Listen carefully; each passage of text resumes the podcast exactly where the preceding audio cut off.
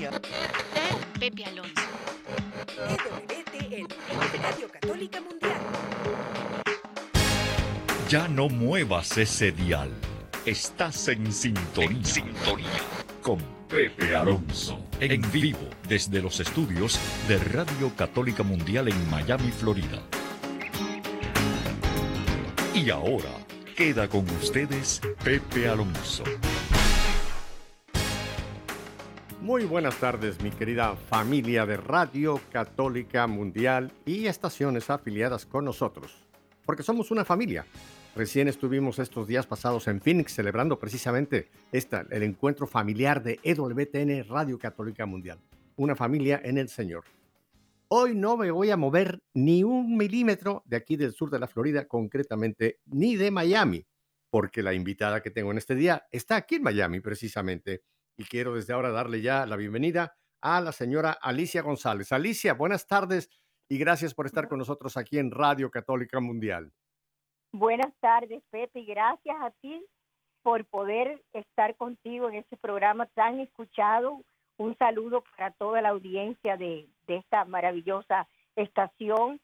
Y nada, me remonto a los años 92 o 93, cuando tú nos ayudabas en, en el Ministerio Nueva Vida. Ah, mira. Que yo tomé un curso de evangelización contigo, que no se me olvidará nunca. mira, sé que... Comenzando Nueva Vida. Comenzando, sí, claro, claro, claro. Yo llegué a Miami, bueno, con mi familia llegamos acá en el año 90, o sea que estábamos recién entrando aquí en esta bella ciudad de Miami. Pero mira, sí, los cursos que dábamos eran un retiro de formación de evangelizadores católicos. Mira qué lindo. Yo te iba a decir que viviendo tan cerca y no conociéndonos, pero ya retiro eso porque viviendo tan cerca y sí nos conocimos, lo que pasa es que long ago and far away. bueno, pues me da mucha alegría poder compartir contigo sobre todo de, de esta de esta misión eh, de misioneros del camino de la de la que participo hace años como voluntaria Vamos a hablar. y de la que cada día amo más y, más le pido al Señor que nunca nos deje de su mano porque nuestros niños lo necesitan. Así es, yo voy a hacer una breve historia. Mira, eh, permíteme, permíteme, permítame. Antes, antes de que me hagas la historia, yo procuro eh, iniciar el programa con una música, algún canto que nos ponga, que nos ponga, que, nos ponga en sintonía, como es el título de este, de este. Y es un, es un par, una pareja de cantantes panameños, Chío López y Juanjo Cabrera, que fíjate qué lindo el título. Me mueve tu voluntad. ¿Qué te parece? ¿Lo escuchamos, Alicia? Bellísimo, bellísimo. Bueno, pues adelante, Chío y Juanjo.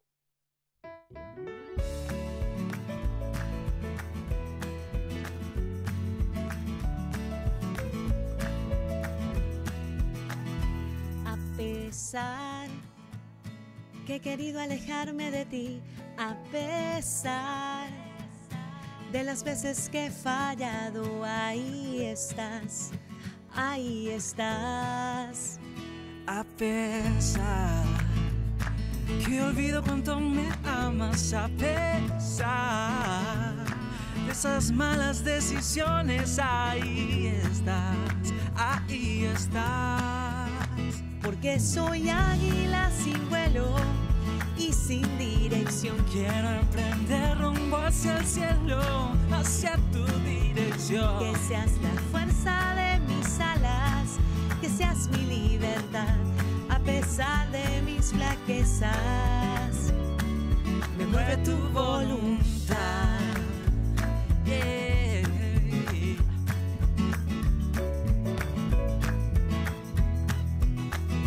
A pesar de mi corazón rebelde. Es verdad que he querido yo perderme, pero sin dudar me encontrarás, porque soy águila sin vuelo y sin dirección. Quiero emprender rumbo hacia el cielo, hacia tu dirección, que seas la fuerza de mis alas, que seas mi libertad a pesar de, a mis,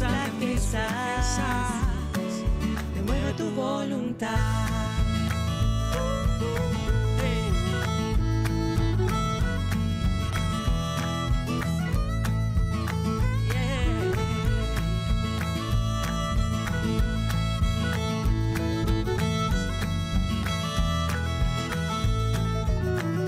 Y quién soy yo que no merezco tu amor y quién soy ¿Quién yo, soy yo?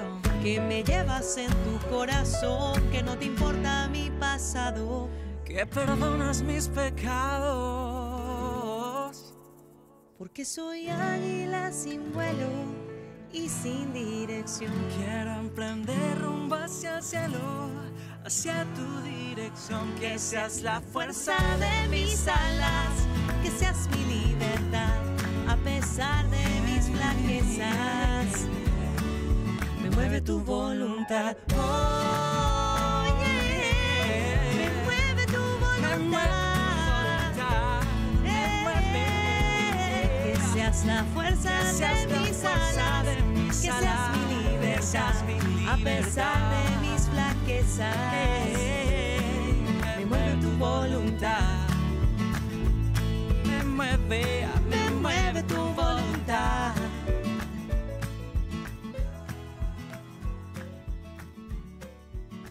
Águilas sin vuelo. ¡Ja! Qué Me hermosura. encanta.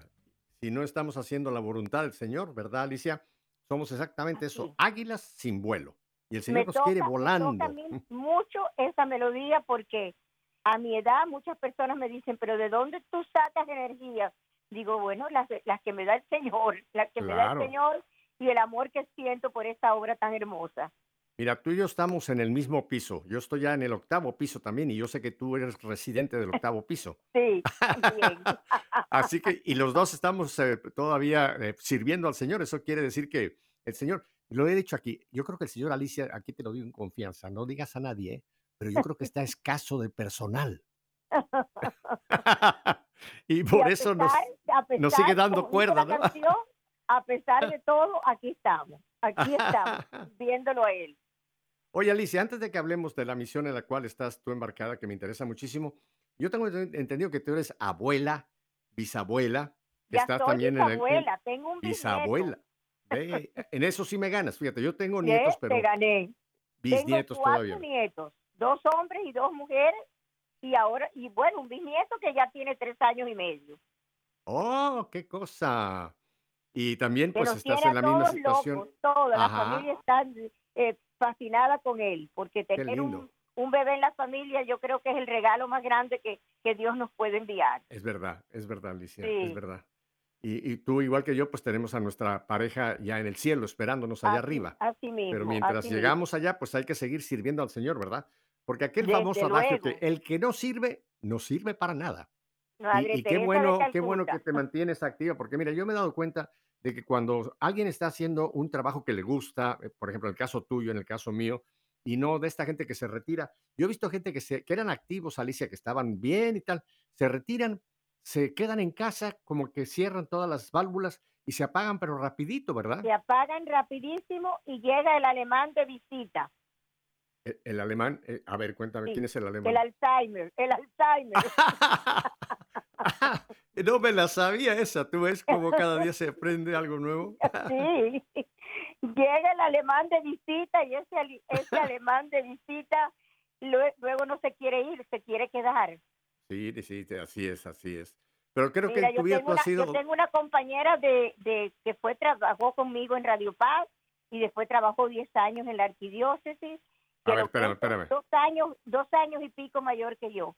Y de hace- desde hace cerca de seis años yo me he tenido que hacer cargo de ella porque ella no tiene a nadie de familia Mm, y la tengo con Alzheimer en un facility living, un home, como le, llamamos aquí Sí, en sí, sí. Miami, que gracias a. Dios la atienden muy bien y yo la visito, ella ya no me conoce, pero como yo sí la conozco a ella, claro. pues la, la sigo visitando Oye, qué obra más hasta que linda. el señor hasta que el señor decida llevársela, pero ya está muy muy afectada por el Alzheimer. Vaya, hombre. Sí.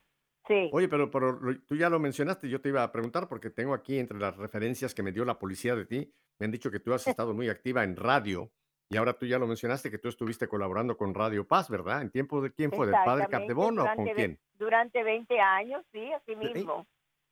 20 sí. años. Ujú. 20 años, 20 años. Primero comencé de voluntaria y ya después ya oficialmente, sin haber estudiado locución ni periodismo, me integré ya a la radio y como y como le aprendí de un querido amigo Lázaro Hurtado de Mendoza que decía, claro. Dios no llama a los capacitados, capacita a los llamados. Muy cierto. y yo creo que eso fue lo que nos pasó a casi todos los que fuimos fundadores de, Radio Paz. Y así me eh, pasó también con Nueva Vida.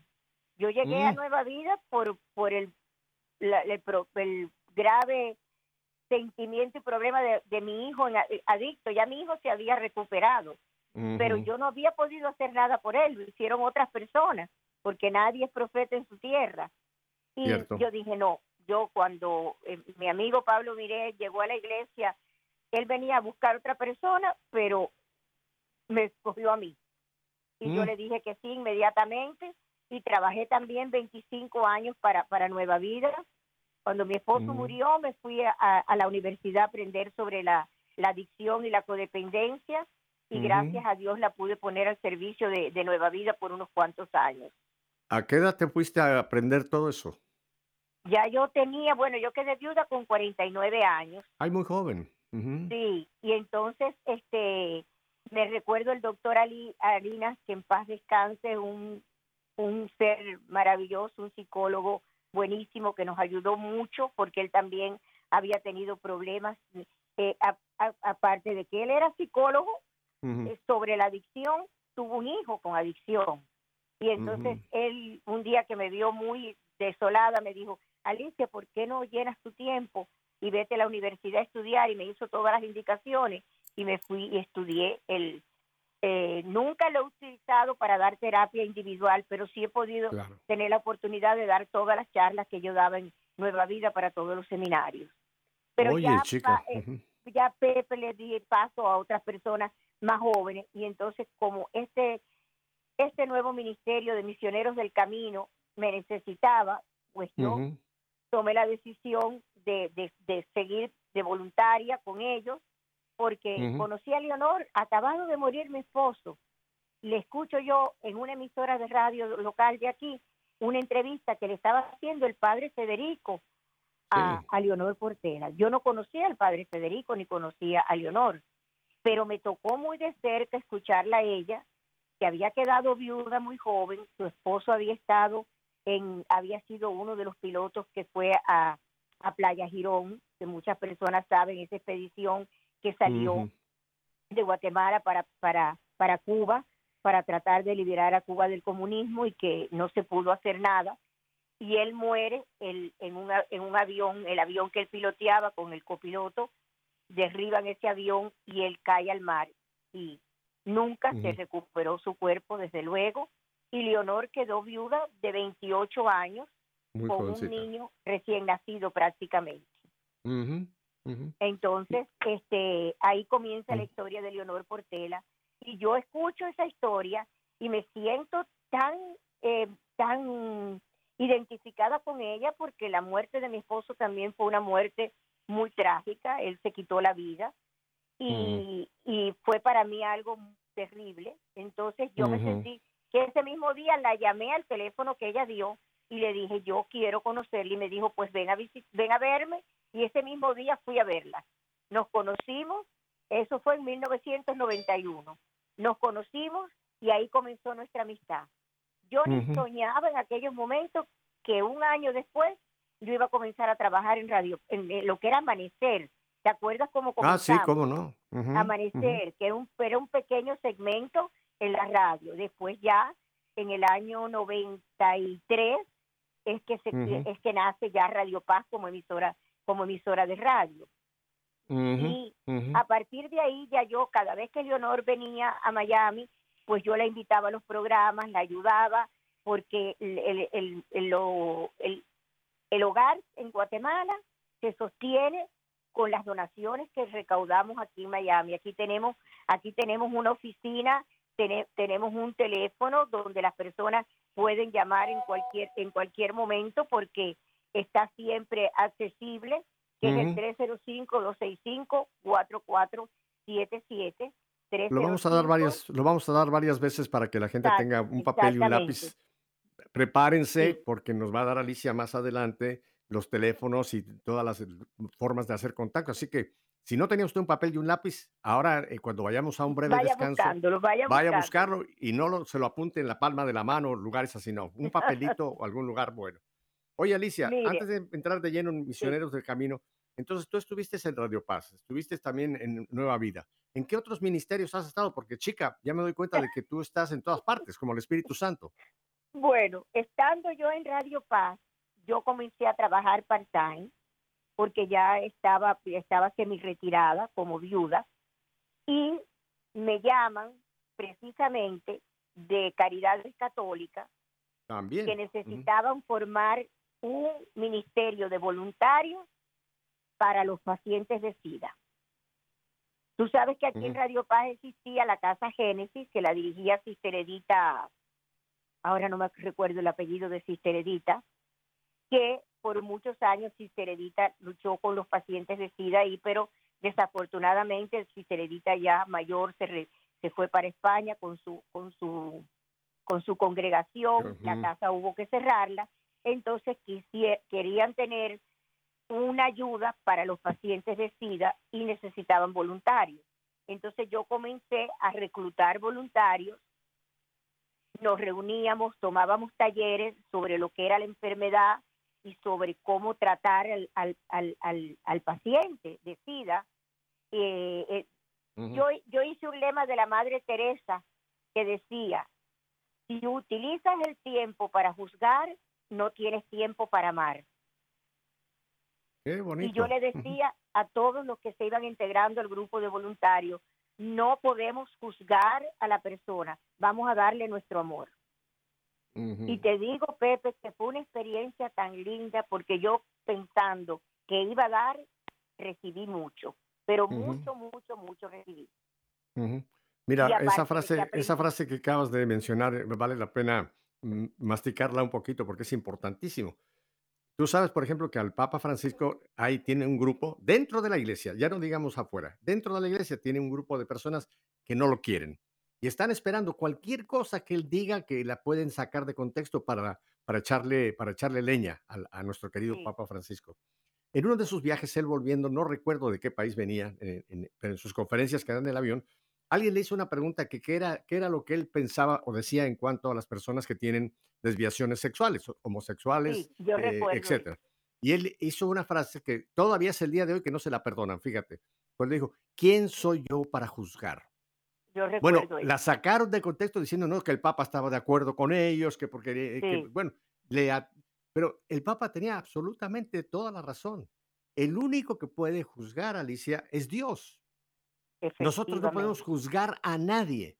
Tenemos que amar, a, el Señor nos lo pidió, aún a nuestros enemigos, aún a las personas que, que, que no merecen, pero no, no, no porque lo merezcan, pero tenemos que amar a todo ser humano, sea un pecador, sea la María Magdalena, etcétera, etcétera, etcétera, pero nunca juzgar, ¿no?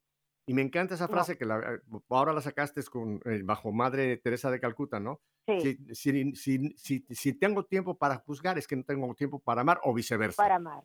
Si tengo tiempo de amar, no tengo tiempo para juzgar, porque el juicio se lo dejo a Dios. Qué importante Porque es esa frase. ¿eh? personas, Pe- Pepe, estaban todos, eh, vivían solos, estaban eh, segregados de su familia, rechazados, eh, heridos, eh, se sentían tan inmundos. Yo me acuerdo que uno de los primeros que yo fui a entrevistar me dijo, a mí no me vengas a hablar de Dios, porque yo sé que Dios a mí no me quiere. Yo les dije, no, yo, porque Ujú. nosotros teníamos prohibido hablarles de religión, íbamos a darle un apoyo emocional.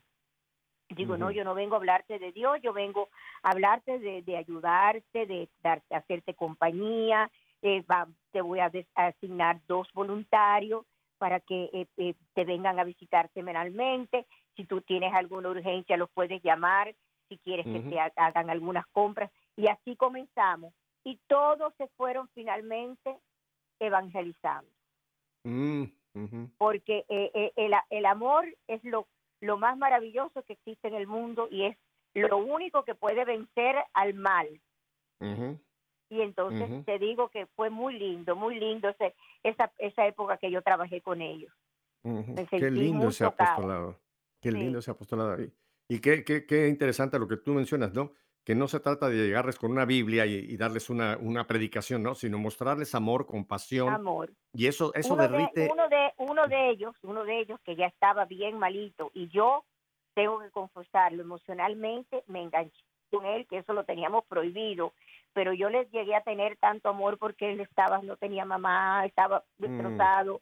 Y un día me dijo, ¿tú crees que venga un sacerdote a confesarme? Wow. Digo, sí. Y le llevé el sacerdote, se confesó, y después yo le llevé la comunión, Mm. y gracias a Dios murió en paz. Murió en paz. Oye, Alicia, el día que te toque tu entrada triunfal en la patria celestial, vas a tener Ay. una multitud inmensa de No gente que te van a estar esperando. No, No no, me ¿por qué te voy a avergonzar? No, no, no, no. Oye, no, no, no. Es, es que todas estas obras que para el mundo parecerían, ah, ¿qué es eso, no? Para el Señor, eso es lo más importante cuando hacemos este, este tipo de obras. Tú sabes Es que lo perfectamente que, es bien. lo que más felicidad le da a uno es eso. Bueno, ya ves lo que ver dice San Pablo, que uno ¿no? ha podido ayudar a alguien. Lo dice San Pablo ahí en la carta a los eh, en Hechos de los Apóstoles, capítulo 20, dice, hay más felicidad en dar que en recibir. Así El mundo es. lo ve del otro lado. El mundo dice, hay más felicidad en que me den, que me den, que me den, que me den. Pero hay más felicidad en dar, aunque no recibas nada. Pero ya con el hecho de dar, Dios te está premiando. Ese es el premio de Dios. Mira, tú Cuando sabes muy bien este pasaje, este pasaje que está en el capítulo 25 de, de San Mateo. Lo quiero leer rápidamente. Es el Sí, juicio sí. final, ¿eh? Y fíjate lo que dice ahí, voy a ir al versículo 34 para r- irnos rápido. Entonces el rey dirá a los de la derecha, vengan benditos de mi Padre a recibir el reino preparado para ustedes desde la creación del mundo. Porque tuve hambre y me dieron de comer. Tuve sed y me dieron de beber. Era inmigrante y me recibieron. Estaba desnudo y me vistieron. Estaba enfermo y me visitaron. Estaba encarcelado y me vinieron a ver. Y los justos le respondieron, Señor, ¿cuándo te vimos? Y termina diciendo, cada vez que lo hicieron con uno de mis pequeños, a mí lo hicieron. Qué importantísimo ese tipo de, de obras, Me eh, Alicia. encanta, me encanta ese versículo, me encanta. Porque es que tenemos que ver el rostro de Cristo en el necesitado. Yo cuando voy a Guatemala y yo me bajo del carro y aquellos niños vienen en bandada, a ti, a ti, a ti, a abrazarme, a besarme, a darme ese cariño, yo te digo que para mí eso es el cielo. Ese es uno de los, de los regalos más grandes que Papá Dios me ha podido dar a mí, poder ver, darles amor a esas criaturas, Pepe, porque llegan maltratados, abusados, violados, explotados, niños que los endrogan y los tienen pidiendo limosna día y noche, niñas, ni- niñas y niños que llegan destrozados, que llegan Terrible. con piojos, con sarna, con desnutrición. Yo te digo que la labor que hizo Leonor Portela, Mamileo, que es la que Ujú. nosotros estamos siguiendo al pie de la letra, ella Ujú. murió el 8 de marzo del, del 2015. Ujú, Se quedó su hijo José conmigo y con otras personas de voluntarios. Y, y José muere de cáncer también en el en el en el 2018. Muere Oye, tres años, tres años después de Tres mamá. años, Oye, una, una después. observación antes de que tenemos que ir a un brevísimo corte. Tú debes Sí. de lucir mucho más joven de la edad que tienes, porque si los niños van y te dicen tía, a mí vienen y me dicen abuelito, así que, ¿qué te parece? Leonor los enseñó a que a todos los que íbamos allá a trabajar con ella nos dijeran tía. Bueno, yo me conservo bastante bien. Hay gente que me dice, tú no Ajá. pareces que tienes edad. Yo le digo, no, no lo parezco, pero la tengo. Ajá, correcto. me la Alicia, tenemos, tenemos que ir a un brevísimo corte de identificación de, estación, así que volvemos enseguida. Ya ve lo que dijo Pedro de Acevedo, sea obediente, no cambie de dial. Volvemos enseguida.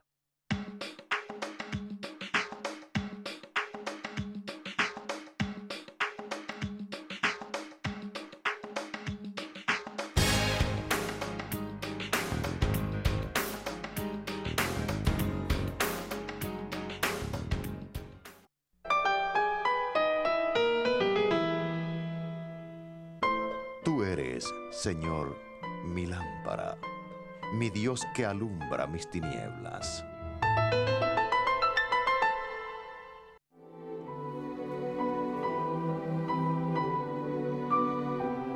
Qué grandes son tus obras, Señor, qué profundos tus proyectos. El hombre ignorante no los entiende, el necio estas cosas no las comprende. Salmo 92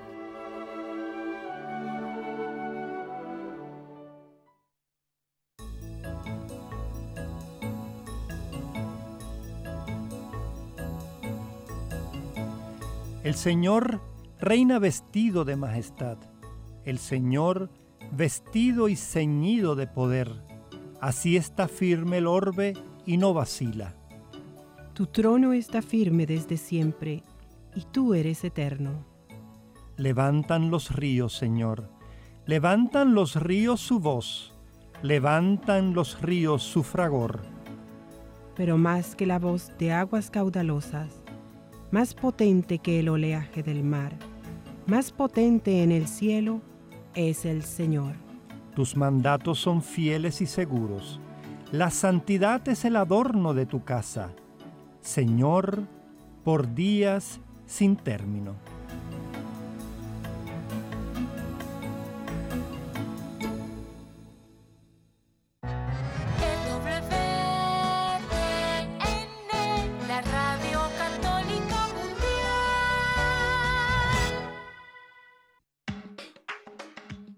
Pues estamos aquí en la capital del sol, que hoy está nublado, Miami, con Alicia González. Alicia, entonces, eh, la obra en que te encuentras en este momento y de la cual ahora sí me vas a dar toda la historia, Misioneros del Camino. Ya nos diste un pequeño esbozo. Esta, esta obra nace propiamente en Guatemala, ¿es correcto? Correcto, correcto. Leonor en el año 1976, cuando hubo aquel eh, terremoto terrible en, Nicaragua, en Guatemala, ella fue de voluntaria a ayudar y se quedó asombrada de la cantidad de niños huérfanos que había, de niños que deambulaban por las calles, en los basureros, alimentándose de, la, de lo que recogían en la basura. Y ella llegó muy tocada, pero para, eh, para esa época ella todavía estaba peleada con Dios, porque le había quitado a su, a su esposo, al padre de su hijo, por la tragedia que ella, ella había vivido. Pero eso, yo creo que eso fue como una lucecita que Dios le mandó a ella, porque ella poco a poco comenzó de nuevo a integrarse a, a, una, a una parroquia y a un grupo de oración. Y es ahí donde el Señor la toca, diez años después de haber ido ella a Guatemala, a lo del terremoto, ella decide dejarlo todo aquí en Miami y irse a Guatemala alquilar una casa y empezar a recoger niños de la calle. Es en el año 1986 cuando ella llega a Guatemala y alquila allí en la, en, en la capital una casita y se presenta al juzgado para informarles lo que ella iba a hacer. Dice que cuando ella les dijo a ellos lo que ella pensaba hacer, le dijeron, señor, usted está loca. Y ella le dijo, bueno, es que la locura me ha dado por eso. y comenzó a recoger niños poco a poco y aquello fue llenándose de niños y llenándose de niños y llegó un momento que ya no cabían en aquella casita, pero como Dios siempre, cuando las obras son de Él, no nos abandona, un día llegó el señor Reboredo, que era alcalde en aquella época, creo que de Estados Miami, tú debes de saber quién es, ¿verdad? Pedro Reboredo. Pedro, sí. Que le habían dicho que había una cubana allí en Guatemala con esa labor. Y él llegó y ella estaba en aquellos momentos que lo único que le podía dar a los niños era arroz y frijoles. No tenía forma de darle otro tipo de comida. Y él le dijo, tú te puedes aguantar un mes, porque cuando yo vaya para Miami, yo voy a hablar con Pérez Roura, Armando Pérez Roura, para que se te haga un radio maratón. Entonces, ella, ella todavía no existía Radio Paz, y ella él les regala, le da, le da una pequeña donación para que ella pueda seguir alimentando a los niños y así comienzan los radios maratones en Radio Mambí con Armando Pérez Roura, que en paz descanse, que le ayudó muchísimo, pero muchísimo, muchísimo. De hecho, a ella entonces se le acerca un, una persona de dinero de, del área de Zumpango, que es donde está el hogar ahora, y le ofrece ese terreno con unos galpones, unos edificios sin techo, allí no había agua, ahí, bueno, y em- se empieza ya entonces para esa época ya Radio Paz comenzaba sus pi- y entre Radio Mambí y Radio Paz le, le hacíamos la propaganda y, y, y, y toca, y llamábamos al, al tratando de tocar el corazón de las personas para aquellos niños desprotegidos en las calles, hambrientos, huérfanos. Y Leonor, eh, eh, de ese lugar, yo quisiera que algún día pudiera ir para que tú veas. Allí se hizo el dormitorio para los niños, el comedor. Más tarde tuvo una donación maravillosa de aquí de Miami y pudo hacer una clínica neurológica. A los médicos que van en misión, que ahora no han ido por el problema de la pandemia, que yo espero que se vuelva a retomar eso. Ojalá. Y después hizo un colegio. Los niños van en el mismo terreno donde está todo, los niños van al colegio. Mm. Los niños tienen psicólogas que los ayudan, tienen terapistas del habla y de, de diferentes tipos de terapia que necesitan porque allí llegan niños con incapacidades, llegan niños emocionalmente destruidos, llegan niños con problemas de, de, de- de habla, llegan niños sordomudos, llegan niños enfermos, desnutridos, y todo eso Mamileo le dio el frente con una valentía extraordinaria. Yo recuerdo la primera vez que yo fui allá, que fue creo que fue en 1997, y cuando nosotros, el autobús se iba alejando y la selva se la iba tragando así, y yo veía aquella mujer pequeñita rodeada con aquellos niños, yo decía, ay Dios mío, Dios mío, ampárala, protégela, cuídala, porque aquello está en el medio de las montañas, Pepe. Allí hace un frío tremendo. Allí los 365 días del año hay frío. A mí me encanta porque e- es un frío aceptable, porque a esta hora, por ejemplo, todavía no empieza a caer la noche, que cae bastante temprano, porque usted sabe que donde hay tantas montañas, la, Claro. la- e- el sol se oculta más temprano y ya comienza a enfriar la noche. Pero gracias a Dios, aquello se ha podido sostener a pesar de la muerte de Mamileo, a pesar de la muerte de José Alberto, hemos podido seguir adelante.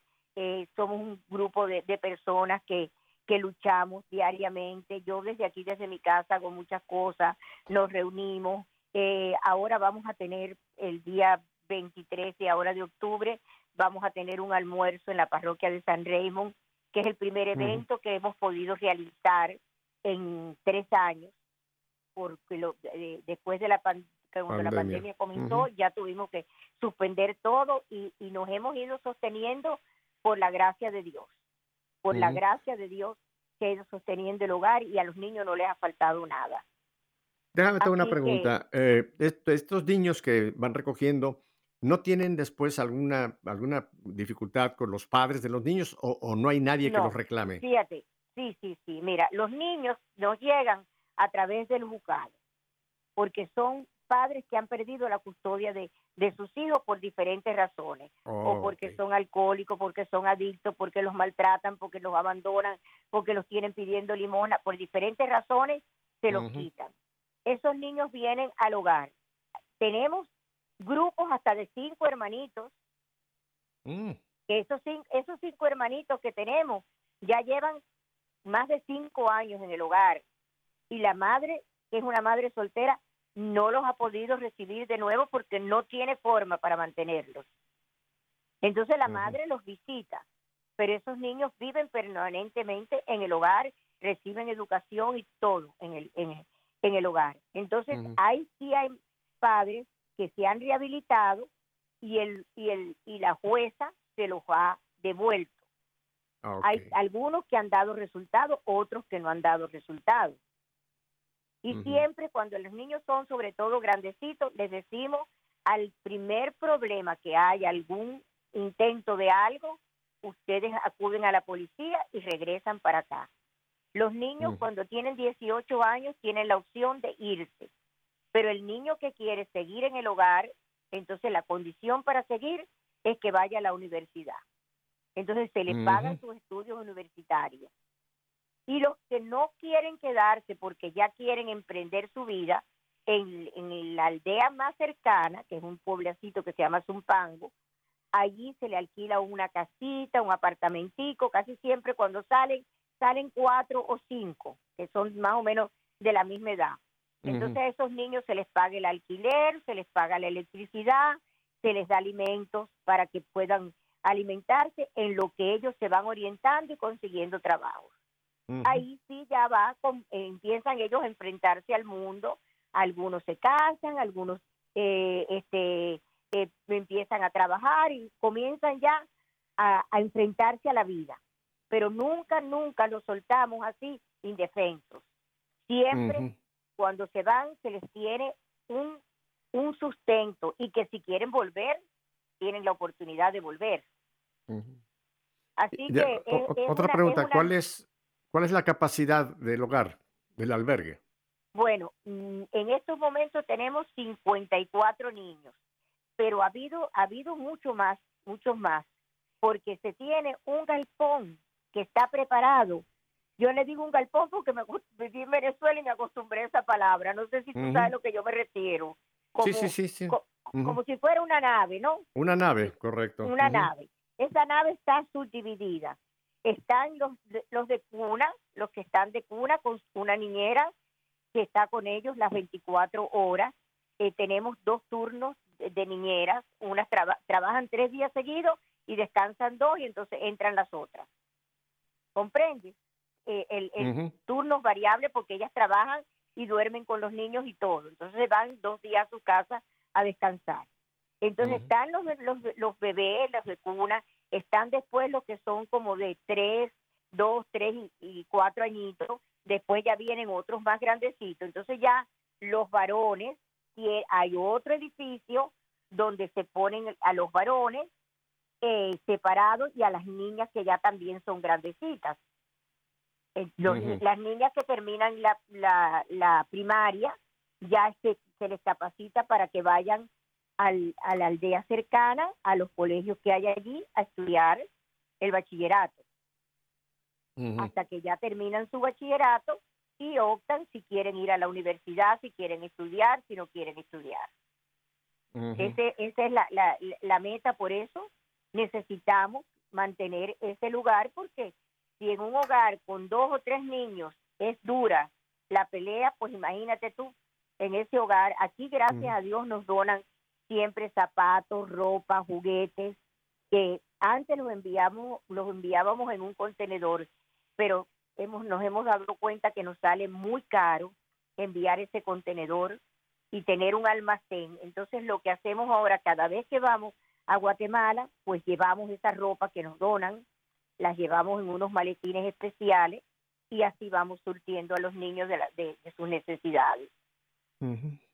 Espero que en esta tarde esté alguna persona que trabaje en cuestión de, transportación, que a lo mejor se ofrezca de poderles facilitar el, el, eh, container, la caja grande, eh, a, un costo, un costo bajo o, sin costo. el contenedor, eh, había, había una persona que ayudaba mucho en vida de Leonor, pero el envío el envío cuesta, Pepe, aunque allá se recibe como, como a través de Caritas, que no hay que pagar impuestos, pero entonces hay que pagar a un transportador que transporte el, el, el, contenedor hasta el hogar. Hay que, hay que conseguir empleados para que bajen todo ese contenido y se almacena, porque antiguamente recibíamos muebles, refrigeradores, cocinas, ventiladores, de todo. Pero hemos llegado a la conclusión de que es tanto el gasto que decidimos que en realidad el, hogar está habilitado de todo en estos momentos. Tienen, tienen de todo, las, las, niñeras y las niñas grandes lavan su ropita a mano y las ponen en tendedera. Cuando hay emergencias usamos lavadora, pero las lavadoras son como un lujo. Las lavadoras son como un lujo. Claro. Y cuando hay lluvia, que no se seca la ropa, pues tenemos que secar en la secadora pero estos son los menos los menos días, los de los de tanta lluvia. Allí todo todo se analiza para hacerlo con el, gasto mínimo. Y tenemos allá eh, una organización que nos dona pollos, nos dona harina de maíz, nos dona arroz, nos dona algunos vegetales. Eh, hay, hay, tenemos algunos donantes allá, pero la principal, lo principal está aquí en Miami a través de un correo mensual que tenemos. También este, se hace un radio maratón una vez al año. Eh, alrededor del mes de marzo o abril hacemos eh, un radio maratón y con eso nos vamos manteniendo. Pero voy a dar de nuevo el teléfono porque yo me imagino que los que nos están escuchando ya tienen papel y lápiz. A ver, 305 265 4477. 305 265 4477. Si usted Déjame te una, te hago, otra pues, pregunta y, vamos a, repetir nuevamente tanto este si tienes también el correo electrónico. Y eh, tú dices que trabajan un grupo de, voluntarios eh, que están, son parte, digamos, de misioneros del camino. ¿Qué hacen los voluntarios aquí en Miami? Bueno, los, los, voluntarios eh, colaboramos porque en la oficina de aquí estaba Marta Portela, que era prima hermana de Leonor, que desafortunadamente falleció el mes pasado. Marta era un pilar en Misioneros del Camino porque Marta, Marta toda la, toda la, llevaba veintipico de años trabajando con, con Leonor y este y su hija Susi también. Entonces esas son las dos únicas personas que están en la oficina. Tenemos personas voluntarias que van a, ayudar con el correo, hay porque ese correo es de, creo que es como de cinco mil cartas en estos momentos. Hay que mm. meter las cartas en los sobres, sellarlo, eh, organizarlo hay que después en la computadora meter todas las donaciones, todo se va, todo se va, se lleva religiosamente para que no, no haya la menor duda de, que esta organización está trabajando correctamente. Yo, por ejemplo, soy como la vocera, la de relaciones públicas, eh, yo me voy todos los viernes allá a la oficina, allí nos reunimos, planificamos las cosas que, que tenemos en proyectos, si tenemos viajes, lo que vamos a necesitar. Yo entre mis amistades le, pido a las personas, mira, necesitamos zapatos, necesitamos ropa interior, necesitamos esto. Entonces muchas personas nos dan donaciones para eso. He conseguido un almacén aquí muy grande que, que me hace el, el 50% de descuento de todo lo que mm. compramos. Y este y lo llevamos en, en, en los maletines esos que le llaman gusanos que no, pesan, que son de tela. Eso los llenamos bien y cuando viajamos dos o tres personas, pues cada persona lleva un maletín de eso y va como equipaje. Sí, los he visto. Sí, y aquí pues hay que hacer la carta mensual, eh, hay que contestar las llamadas que, eh, que constantemente las personas están llamando, haciendo preguntas, etcétera. La ausencia de Marta la hemos sentido mucho, mucho, mucho porque Marta, Marta, era, Marta murió con 89 años, pero Marta trabajaba de lunes a sábado. Y si la hija la dejaba, iba el domingo también. sí. Porque Marta era incansable y estuvo trabajando con su cáncer, pobrecita. Te digo que ella, ella trabajó, yo creo que hasta 15 días antes de la muerte, ella estuvo trabajando. Está en descanso eterno. La oficina es un lugar muy humilde, lo que como entregamos el almacén, hemos hecho otro pedacito donde donde vamos acumulando la nada más que aceptamos ahora ropa de niños. Ropa de niños es lo único que lo y juguetes que estén en buen estado, porque entonces para para cuando se acerca la Navidad, pues llevamos llevamos los los juguetes. Y si no hay veces todos los años a mí me, me invitan a un almuerzo en el Big Five las antiguas compañeras de colegio de las dominicas francesas de Cuba, que siempre se acuerdan de Leonor y, hacen una colecta de dinero y toda, cada una de ellos lleva un juguete. Así que todos los 5 de diciembre yo tengo la dicha de poder participar en ese almuerzo para, para, para ponerlos a ellos al tanto de cómo van misioneros, misioneros del camino y ellos nos, nos hacen una donación monetaria y también nos donan juguetes. Entonces, eh, capto que puede haber dos tipos, digamos, de gente que puede colaborar con Misioneros del Camino. Uno sería con una donación o una donación mensual, lo que la gente decida. Y la otra, correcto, y la otra también puede ser eh, gente que ponga algo de su tiempo para colaborar aquí en Miami en, en todo lo que es este el- el- la preparación del material. eh, Sobre También todo le- cuando hacemos los radiomaratones, Ah, ok. necesitamos voluntarios para los radiomaratones. Ajá, eso O sea, en este momento, en este momento no necesitas voluntarios. No, no, en estos momentos no, porque ya Ajá. tenemos ya casi todo el, el- el organizado el, el, este, el almuerzo que vamos a tener el día 23, que estamos muy ilusionados porque gracias a Dios lo hemos ido preparando de una forma que creo que nos va a dejar suficiente. Tenemos en estos momentos una niña, Mayra, que va a necesitar una operación que vale cuatro mil y pico de dólares.